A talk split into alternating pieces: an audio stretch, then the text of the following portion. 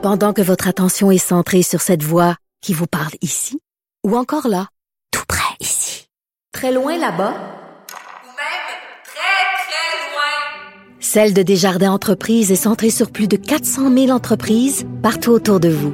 Depuis plus de 120 ans, nos équipes dédiées accompagnent les entrepreneurs d'ici à chaque étape pour qu'ils puissent rester centrés sur ce qui compte, la croissance de leur entreprise.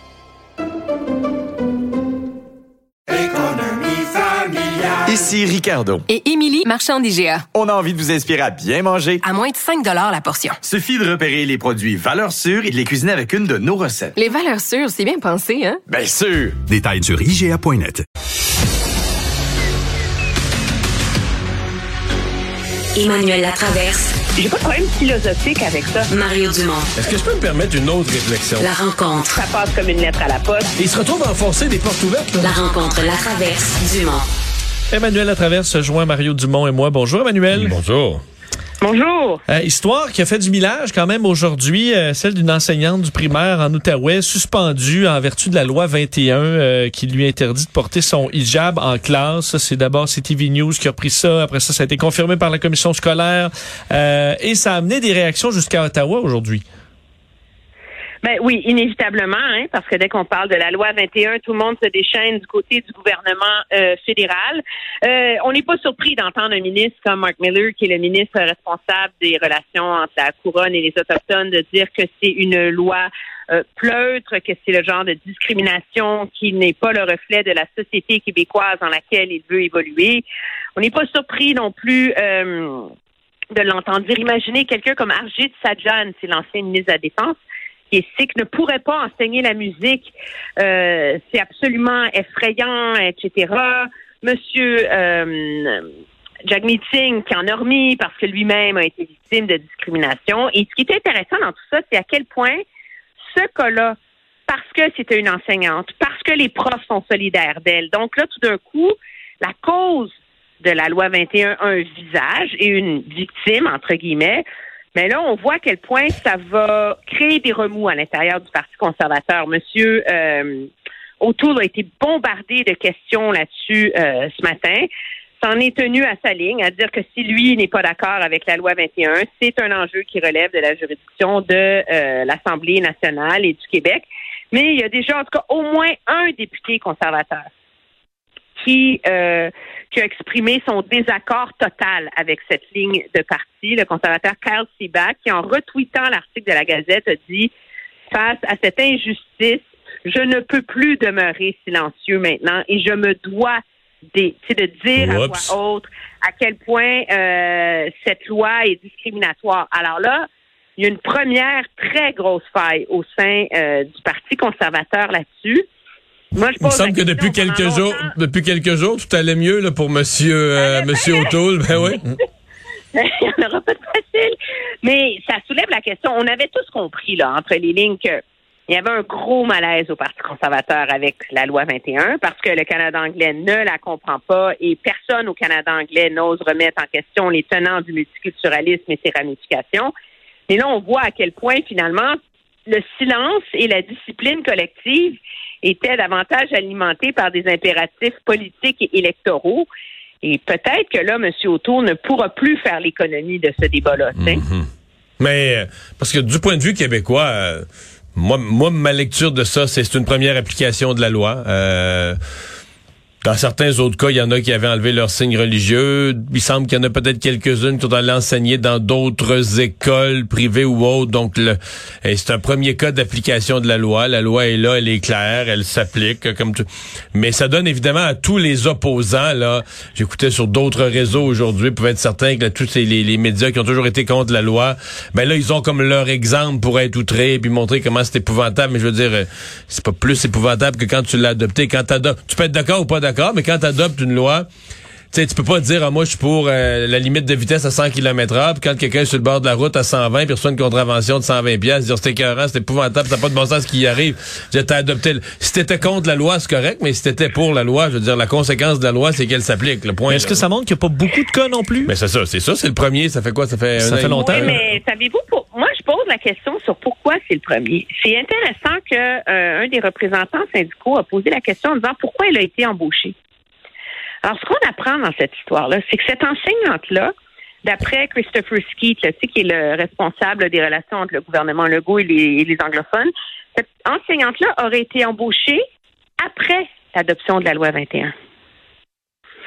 Donc, elle a été embauchée par des gens qui voulaient créer le scandale, là, qui savaient que ça marcherait pas. créer le scandale. Et moi, je pose la question, pourquoi est-ce que soudainement la commission scolaire se réveille le 8 décembre? On s'entend.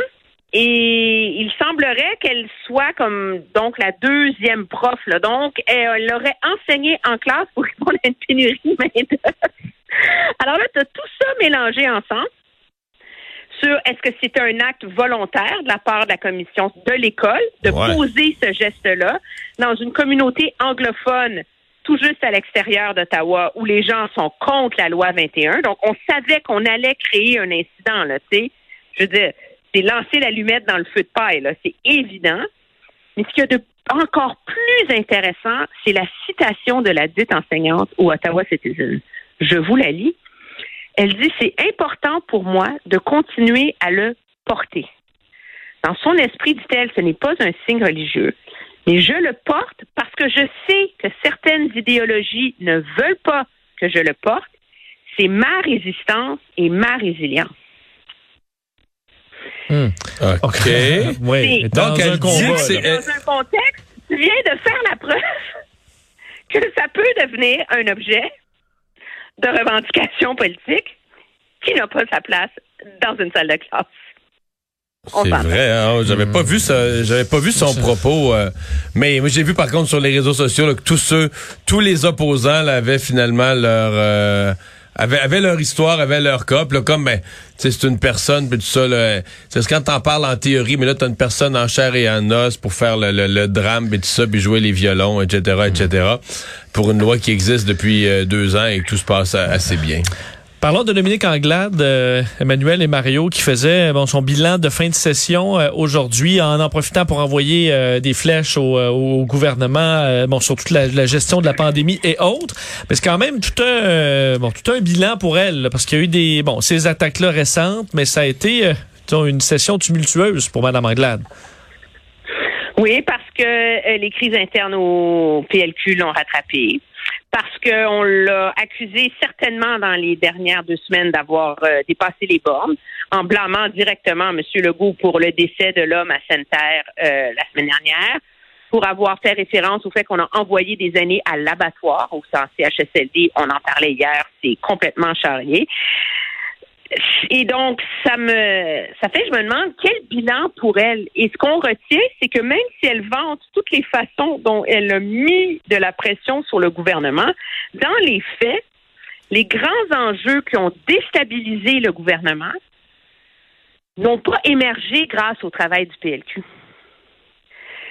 C'est la question des CHSLD. Ça, c'est le travail d'enquête absolument minutieux de la protectrice du citoyen, euh, de la coroner. Euh, c'est la question euh, des urgences, euh, de la pénurie de main-d'œuvre, où finalement, le Parti libéral a toujours parlé de pénurie de main-d'œuvre, mais c'était de la pénurie de main-d'œuvre comme large, tu sais. Et c'est comme si on s'est rattaché à cet enjeu-là une fois que ça touchait les hôpitaux. Mais c'est pas eux qui ont pensé que c'est là que ça allait frapper le plus. Alors, c'est dans ce sens-là que moi, je pense que malgré tous ces efforts, on a quand même une chef qui peine à trouver la façon de mener la charge de manière efficace contre ce gouvernement-là. Ben moi, je dirais quand même que dans la, on a parlé des, moments difficiles. Là. Marie Montpetit, Gaétan Barrette, des dossiers au caucus. Euh, Elle s'est fait brasser, Madame Anglade, mais je veux dire, euh, quand tu te fais brasser, puis elle a eu un congrès à travers ça où les membres auraient pu y enlever leur confiance. Quand tu te fais brasser pendant quelques mois, puis que t'en sors euh, debout, bien en selle, pas contesté dans ton poste, t'as quand même réussi à affirmer ton leadership. Et c'est pas si banal. Pour elle, c'est une étape importante. Comme chef de l'opposition, c'est sûr qu'elle a eu la tentation d'exagérer, surtout dans les deux, trois dernières semaines. C'est quelque chose qui malheureusement vient un peu naturellement dans l'opposition. Là, tu sais, je veux dire, faut se mettre dans sa peau. Là. Tu tapes sur le gouvernement, tu tapes sur le gouvernement. Elle se bat déjà une première fois pour faire les nouvelles contre Gabriel Nadeau-Dubois. Quand elle a réussi à faire les nouvelles, elle, elle a l'impression que les dénonciations qu'elle fait du gouvernement, là, c'est, c'est une flèche qui rentre en plein cœur. Là, elle a l'impression que vraiment elle vient de taper sur la, la, la. Puis là, le sondage sort, puis elle a pas gagné un point, puis le gouvernement n'a pas perdu un. Fait que c'est frustrant ça dans l'opposition, puis tu voudrais. T'sais, tu voudrais faire des attaques qui ont un effet immédiat, mais c'est pas de même ça marche. Il faut que tu bâtisses une crédibilité. Faut... Et je pense qu'elle essaie de prendre certains raccourcis. Mais je pense pas que le bilan est, est, euh, est, est- si mauvais pour elle de la session. Je pense que le Parti Oui, libéral. Pas le vent dans les voiles, mais elle a sauvé les meubles. Oui. Mais c'est que dans l'électorat, pour moi c'est le dernier sondage, c'est le dernier léger, je pense, qui sont ils sont oublie les intentions de vote. On n'en parle même pas là. Quand ils demandent aux gens pour quel parti ne voteriez-vous jamais? Ou qu'est-ce qui est votre deuxième choix, votre troisième choix, puis quel parti vous voteriez jamais? Le pourcentage de francophones qui nomment le Parti libéral, je pense que c'est en haut de 50% mais ça n'a pas de bon sens. Tu dis, OK, tu fais de la politique, là, mais dans une partie de la population tellement importante, les gens disent, eux autres, là, on les écoute même pas. On votera jamais pour ça. C'est même pas une option.